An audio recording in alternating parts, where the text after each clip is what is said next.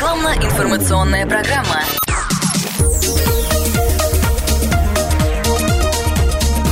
Продолжается эфир на радио «Комсомольская правда» в студии Дина Романовская. Поговорим сегодня с нашими гостями в студии о том, как зарабатывать на инвестициях в этом году, что инвестировать, какие актуальные предложения поступают от банков, какие инвестиции можно начинать с нуля, рекомендации экспертов послушаем.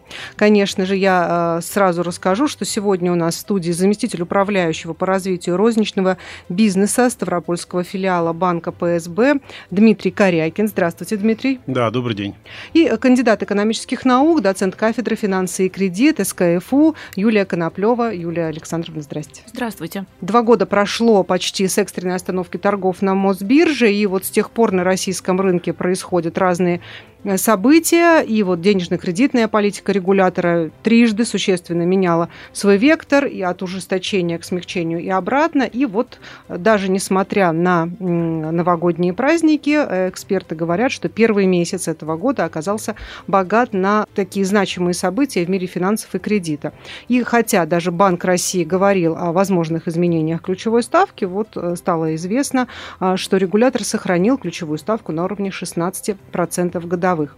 В последнее время очень много говорится о предложениях вложить деньги в доходные проекты от различных компаний. Инвестирование становится модным трендом и для компаний, и для физических лиц. И вот если удачно вложить деньги, есть такое мнение, что можно кратно увеличить э, свой капитал. Но для этого, конечно, нужно понимать, как инвестиции работают, как они устроены. И вот э, давайте, наверное, с простого вопроса начнем. Вообще, что такое инвестиции, с чего начать, куда вложиться? Ну, давайте разберемся в понятиях инвестиций. Инвестиции – это вложение денежных средств либо других активов для получения прибыли в будущем. Инвестиции всегда работают по принципу «деньги делают деньги».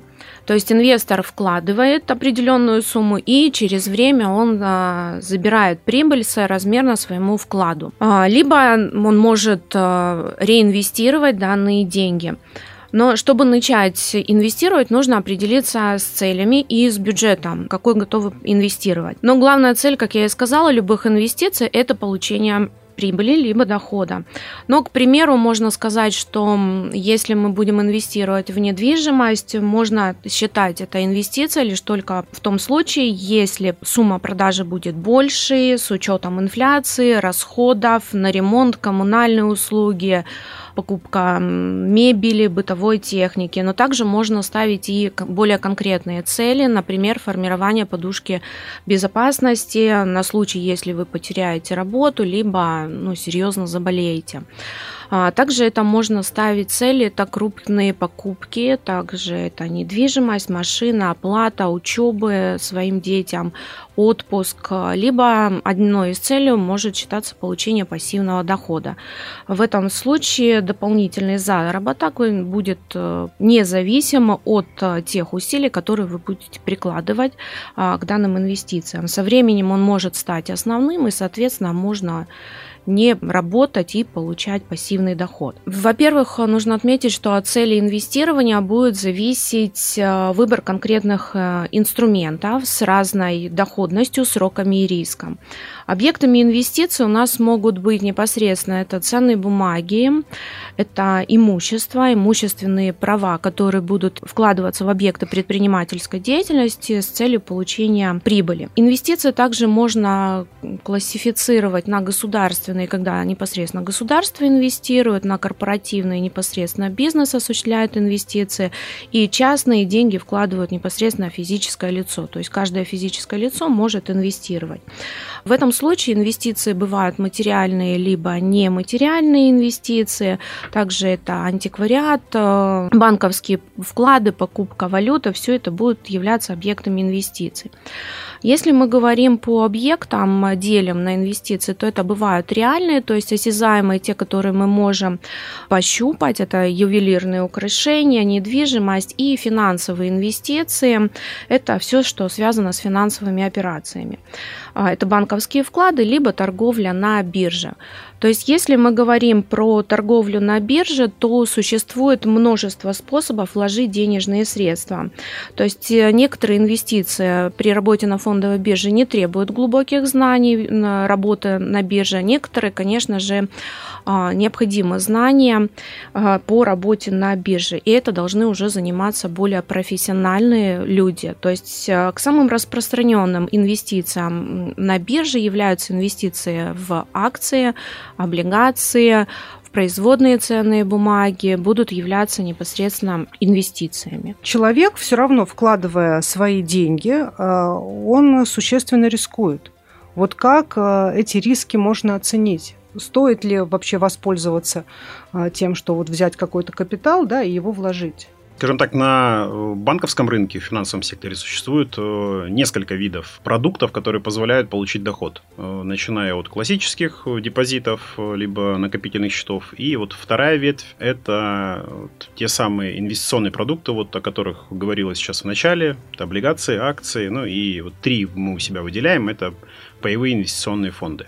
Вопрос риска, понятное дело, что в первом случае не стоит, потому что, как правило, это ну, у нас существует законодательство, по которому вклады физлица не страхуются на сумму определенную. Здесь продукты эти не страхуются, хотя такой законопроект сейчас рассматривается, да, о том, что деньги на инвестиционных счетах, они также могут быть за застрахованы. Это в перспективе, скорее всего, такой же законопроект, он будет принят. Все эти продукты, они подразумеваются и подразделяются по степени риска. Продукты с наименьшей доходностью, они, как правило, наименее рискованные. Сюда подходят в том числе те же самые облигации, а, продукты, которые составлены на основании портфеля акций, они более рискованные, но в то же время позволяют получить более высокий доход потенциальный. Ну и продукты, которые имеют умеренный риск, как правило, это паевые фонды инвестиционные, которые включают в себе и пакеты акций, и пакеты облигаций, то есть он так уравновешивается, да, степень риска с доходностью. Но тут нужно смотреть в первую очередь при выборе э, продукта, э, обращать внимание на то, ну, все эти инвестиционные продукты, их реализуют не банки, это управляющие компании, которые, как правило, на базе банков созданы. В нашем случае это УК «Промсвязь», и здесь в первую очередь нужно смотреть на рейтинги этих компаний, смотреть на историческую доходность э, продуктов, которыми они управляют, для того, чтобы оценить вероятность снижения стоимости того или иного портфеля. Здесь в первую первую очередь э, обращать внимание, помимо рейтингов, э, нужно и на срок инвестирования. То есть, вот, э, если говорить о классических банковских депозитах, то, как правило, вот в период высокой процентной ставки ключевой, да, по большей части мы упираемся в то, что банки предлагают высокие, привлекательные для клиента ставки на короткие сроки, там 3-6 месяцев. Период инвестирования в части акций, пифов и других продуктов, он существенно выше, да, то есть он по срокам это там 3 3-5 лет рекомендуемый, а, тогда клиент может увидеть э, ну, существенный рост доходности. Вот там, к примеру, а, можно посмотреть портфель ПИФ у Капромсвязь э, за прошлый год, с 1 января 2023 года, он у нас э, называется «Окно возможностей», самый рискованный продукт, но с 1 января прошлого года он показал доходность 83%. То есть, если клиент разместил бы свои средства в начале года, да, то к там, 31 декабрю он бы заработал 83% доходности. Ну, понятное дело, что ни один банк а, депозита по такой ставке предложить не может. То есть, вот, потенциально эти продукты, они более доходны для клиента, но нужно смотреть э, на историческую доходность и на точку входа. Она здесь очень важна, потому что при высокой стоимости, при росте рынка рынка на его пике входить всегда э, проблематично, потому что есть риск э, там, в первое время получить э, некий, там, некую просадку, убыток кратковременный, да, но в долгой перспективе эта вся история, как правило, отыгрывается. Вот яркий пример. Мы все помним э, пиковый 21 год в позиции, в части инвестиций. Это был прям всплеск среди клиентов. А, был провальный 22 год, да, по понятным причинам. Санкционная политика, санкционное давление, а, закрытые рынки, отключение от SWIFT, э, закрытие бирж и прочих Э, инструментов, с которыми раньше клиенты работали. Но вот э, сейчас практика показала, что 23 год он полностью отыграл вот те падения, которые были в 22 году, и э, вот в такие моменты очень правильно заходить в инвестиционные вещи. А какими знаниями минимальными, начальными должен обладать человек, который хочет начать работать с инвестициями? Ну, в зависимости от э, тех продуктов, которые он будет размещать. То есть, если там банковские депозиты, то минимальные знания. Если это будут уже более продукты там, в виде акций, то уже необходимо разбираться. Но и наш законодатель, в принципе, разделил сейчас инвесторов на квалифицированных и неквалифицированных инвесторов.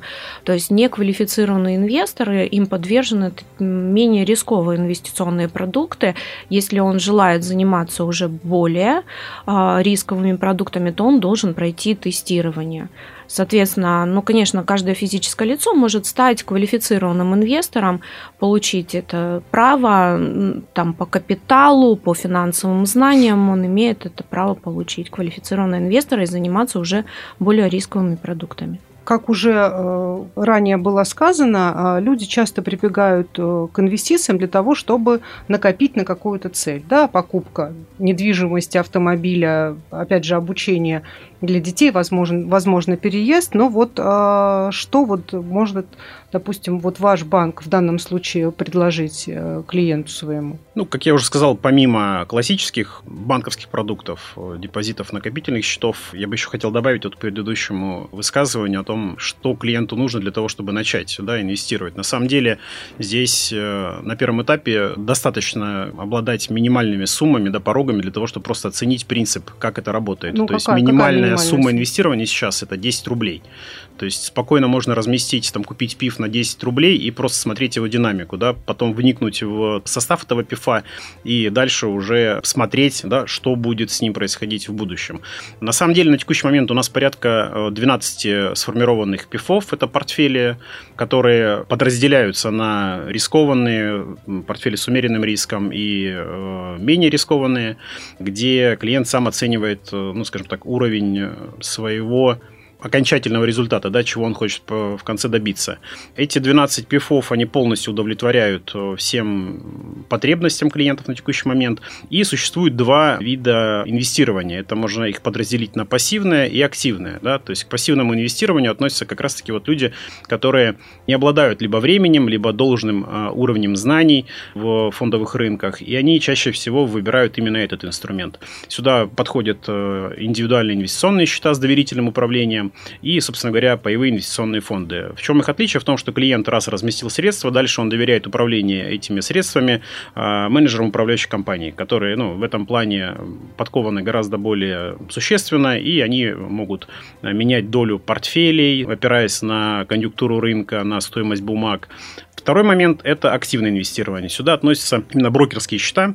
А брокерский счет – это уже такой более фундаментальный да, инструмент, э, с помощью которого человек ну, должен в любом случае обладать навыками, потому что он сам осуществляет покупку, продажу тех или иных э, ценных бумаг, э, акций, там, валюты и других продуктов. В этом плане перечень огромный. Да, здесь удовлетворяет каждому абсолютно клиенту. Помимо, кстати, всего перечисленного, средства, размещаемые на индивидуальном инвестиционном счете и на пифах, они позволяют еще клиенту получать налоговый вычет э, ежегодно, помимо э, доходности, которую он получает от э, роста самого актива, можно получать от государства еще 13% налоговый вычет. Здесь двойная выгода, которая ну, чаще всего, да не чаще всего, она, если посмотреть в перспективе там, нескольких лет и предыдущих годов, чаще всего, наверное, будет превышать даже ставку среднюю по депозитам. Потому что, да, это сейчас она там 16-15%, но там, все помним, там 2-3 года назад это ставка была там 7-8%, 13% налогового вычета, как правило, существенно больше, чем та сумма, которую зарабатывают на доходе от процентов. Ну вот а вы сказали, что есть инвестиции с высоким и менее высоким да. уровнем риска, а вот что вот это такое, если простыми словами? Ну, смотрите, существует вот три основных вида, которых я сказал, ценных бумаг, которые пользуются спросом сейчас у клиентов. Это облигации, это акции и паевые инвестиционные фонды. Облигации – это своего рода долговая бумага, а, которая компания выпускает на рынок в случае, когда хочет занять определенные средства. Причем выпуск э, всегда фиксирован, и по этим э, бумагам существует купонная доходность, которую компания, собственно говоря, обязуется выплатить по истечению там, пятилетнего срока, в зависимости от срока выпуска облигаций. А акция – это недокументарная бумага, которая по факту допускает клиента в управление своей собственной компанией. То есть он получает доход, два вида здесь дохода существует, дивидендный, когда компания выплачивает дивиденды от полученной прибыли и, собственно говоря, доход от роста стоимости самой акции. И паевой инвестиционный фонд, где клиент вносит э, средства, он, по сути, покупает пай, то есть свою долю вот в этом портфеле, заранее сформированном управляющей компанией в нашем случае. Вот эти инструменты, они, каждый в зависимости от э, своего вида, они относятся к э, разному виду риска. Облигации наименее рискованные, потому что они могут быть и облигации федерального займа, когда государство выпускает на рынок облигации с такими же долговыми обязательствами там, по истечению какого-то срока. Акции, в зависимости зависимости от того, акции каких компаний мы приобретаем. Да? Есть недооцененные компании, по которым вероятность того, что их стоимость вырастет, она гораздо выше, но и выше риск того, что они могут, ну, собственно говоря, не вырасти. А, и паевые инвестиционные фонды. Как правило, их формируют тоже в зависимости от степени риска. А, доля акций в этих э, пифах, она может отличаться в большую сторону, либо в меньшую. Это может быть больше облигаций, может быть больше там, так называемых голубых фишек. Это акции а, ну, таких привилегированных компаний, по которым какие-то резкие колебания они очень редко происходят. Ну, следовательно, в исторической перспективе таких колебаний не было, и люди там свои деньги не теряли. Поэтому здесь исключительно в зависимости от э, темперамента клиента, скажем так, э, его ожиданий э, и уверенности в той управляющей компании, в которую он обратился. Ну, а вот в нашем регионе какие инвестиционные программы пользуются большим спросом, доверием. В последнее время мы заметили э, резкий рост и интерес к пифам, в частности, потому что наименее э, затратный с точки зрения времени, которое требуется для того, чтобы следить, да, все спокойно оформляется в мобильном приложении, э, без там, посещения даже офиса банка. И пифов, как я уже сказал, у нас 12 разновидностей портфелей. В последнее время пользуются спросом это пифы оборонный, он сформирован из э, ценных бумаг предприятий, которые так или иначе связаны с гособоронзаказом. Финансовая подушка, продукт, э, сформированный по большей части из облигаций, чуть меньше доходность его, чем там, ставка ключевая, но продолжает пользоваться популярностью у людей э, такого, скажем так, старшего возраста. Тех, у кого такой склад ума более консервативный. И недра России на текущий момент наиболее, наверное, популярный ПИФ сформирован из ценных бумаг компаний, которые так или иначе связаны с добывающей отраслью, газ, нефть и прочее. Ну и вот э, очень хорошо стрельнул окно возможностей. Это портфель на 80% сформированный из акций тех же самых российских компаний. Вот он у нас выстрелил на 83,7, по-моему, процента за прошлый год.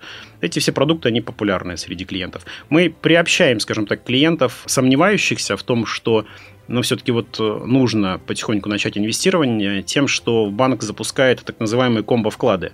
То есть, когда у человека есть определенная сумма средств, он может прийти в банк, разместить средства на классический депозит под повышенную ставку и параллельно разместить э, средства, небольшую часть, для того, чтобы вот попробовать, как я сказал, там от 10 рублей, это можно сделать, попробовать, посмотреть, пощупать и в будущем уже более уверенно чувствовать себя в этом океане как вы уже сказали, большого ассортимента э, продуктов, которые сейчас предлагают не только банки, но и управляющие компании. То есть инвестиции это не страшно? Нет, это не страшно. Просто нужно понимать уровень риска и какую доходность ты планируешь заработать на инвестициях. А вот э, смотрите, допустим, есть ли в банке специальные программы для пенсионеров, я не знаю, для работников бюджетной сферы?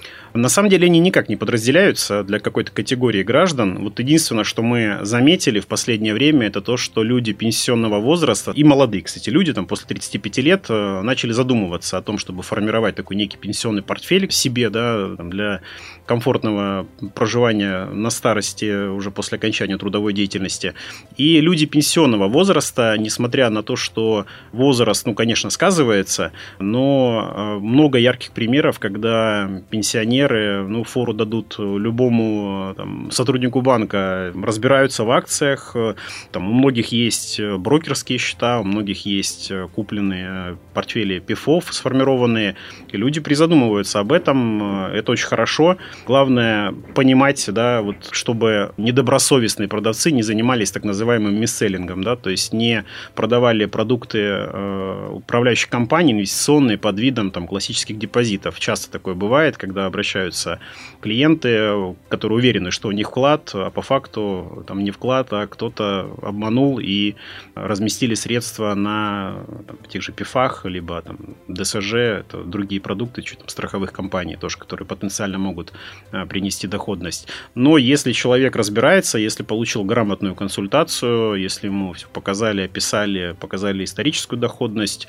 как правило, это вызывает прям бурный интерес и, собственно говоря, приводит к тому, что понемногу люди начинают пользоваться. Но здесь нет никакого отношения к категориям. То есть госслужащие, это, либо это пенсионеры, военные, обычные а, работники там, любых других предприятий. Каждому они доступны, никаких ограничений здесь нет. То есть, э, как я понимаю, для того, чтобы отложить э, деньги да, на черный день, так скажем, можно их, конечно, и откладывать куда-то отдельно себе, а, а можно их заставить работать. Да, конечно, можно заставить работать, но главное правило еще инвестиций, мы не торгуем на последние деньги. То есть все равно финансовая подушка безопасности должна быть, а потом уже начинаем инвестировать, обращаемся к проверенным брокерам, которые будут помогать и выбираем тот уровень инвестиций, который необходим, то есть активное либо пассивное инвестирование. А вот есть ли какие-то государственные рычаги управления и контроля инвестиционной деятельностью финансовых компаний, как они работают? Конечно, ну их основным регулятором всей финансовой системы нашей является Центральный банк. Большое количество законов, которые регламентируют работу, в первую очередь там, закон о фондовых рынках. Вот сейчас, как я уже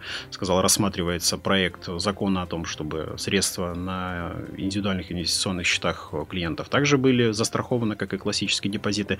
Плюс э, не нужно бояться, что в случае там, размещения средств в какой-то управляющей компании они полностью сгорят, если управляющая компания обанкротится. На самом деле нет, потому что средства хранятся в э, депозитарии. Это раз. Плюс сама управляющая компания не имеет на них никакого права, она не может их использовать э, по законодательству для своих каких-то хозяйственных нужд, для погашения своих долгов. И в случае случае банкротства даже управляющей компании средства в полном объеме возвращаются инвестору. Это прописано и в Гражданском кодексе у нас, и в том числе в законе о банкротстве. Поэтому все эти вещи, они государством регламентированы, строго за этим следят. Сейчас мы инвестируем только в бумаги российских компаний, следовательно, риск потерять их минимален. Ну а как на мошенников э, не нарваться в этом случае? Потому что уже не раз, да, проскальзывало такое, что нужно а, проверенным источникам доверять. Вот как это сделать? В первую очередь рейтинги, смотреть на рейтинги и постараться понять, ну, условно, крупные банки, как правило, имеют свою управляющую компанию смотреть на степень надежности этого банка, смотреть на объем клиентов, с которыми он уже работает, какой объем средств у него под управлением находится. Только вот таким образом не доверять каким-то компаниям, там, однодневкам, о которых первый раз услышали и до этого никогда с ними не сталкивались. Единственный инструмент – просто доверять проверенным игрокам. Все. Но и брокерская деятельность, управляющая компания, она лицензируется, и лицензию можно посмотреть на сайте Центрального банка Российской Федерации. То есть он выкладывает, и, конечно же, только проверены, ну, все крупные банки, они всегда под лицензией, и брокерские компании, более мелкие, они тоже получают лицензию на осуществление данной деятельности. Я напомню, что о том, как зарабатывать на инвестициях в этом году, куда инвестировать, на что стоит обратить внимание, сегодня говорили с нашими гостями в студии заместитель управляющего по развитию розничного бизнеса Ставропольского филиала банка ПСБ Дмитрий Корякин и э, кандидат экономических наук, доцент кафедры финансы и кредит СКФУ Юлия Коноплева были в нашей студии. Я Дина Романовская. Прощаюсь с вами. Напомню, что все наши выпуски можно найти на сайте radiokp.ru.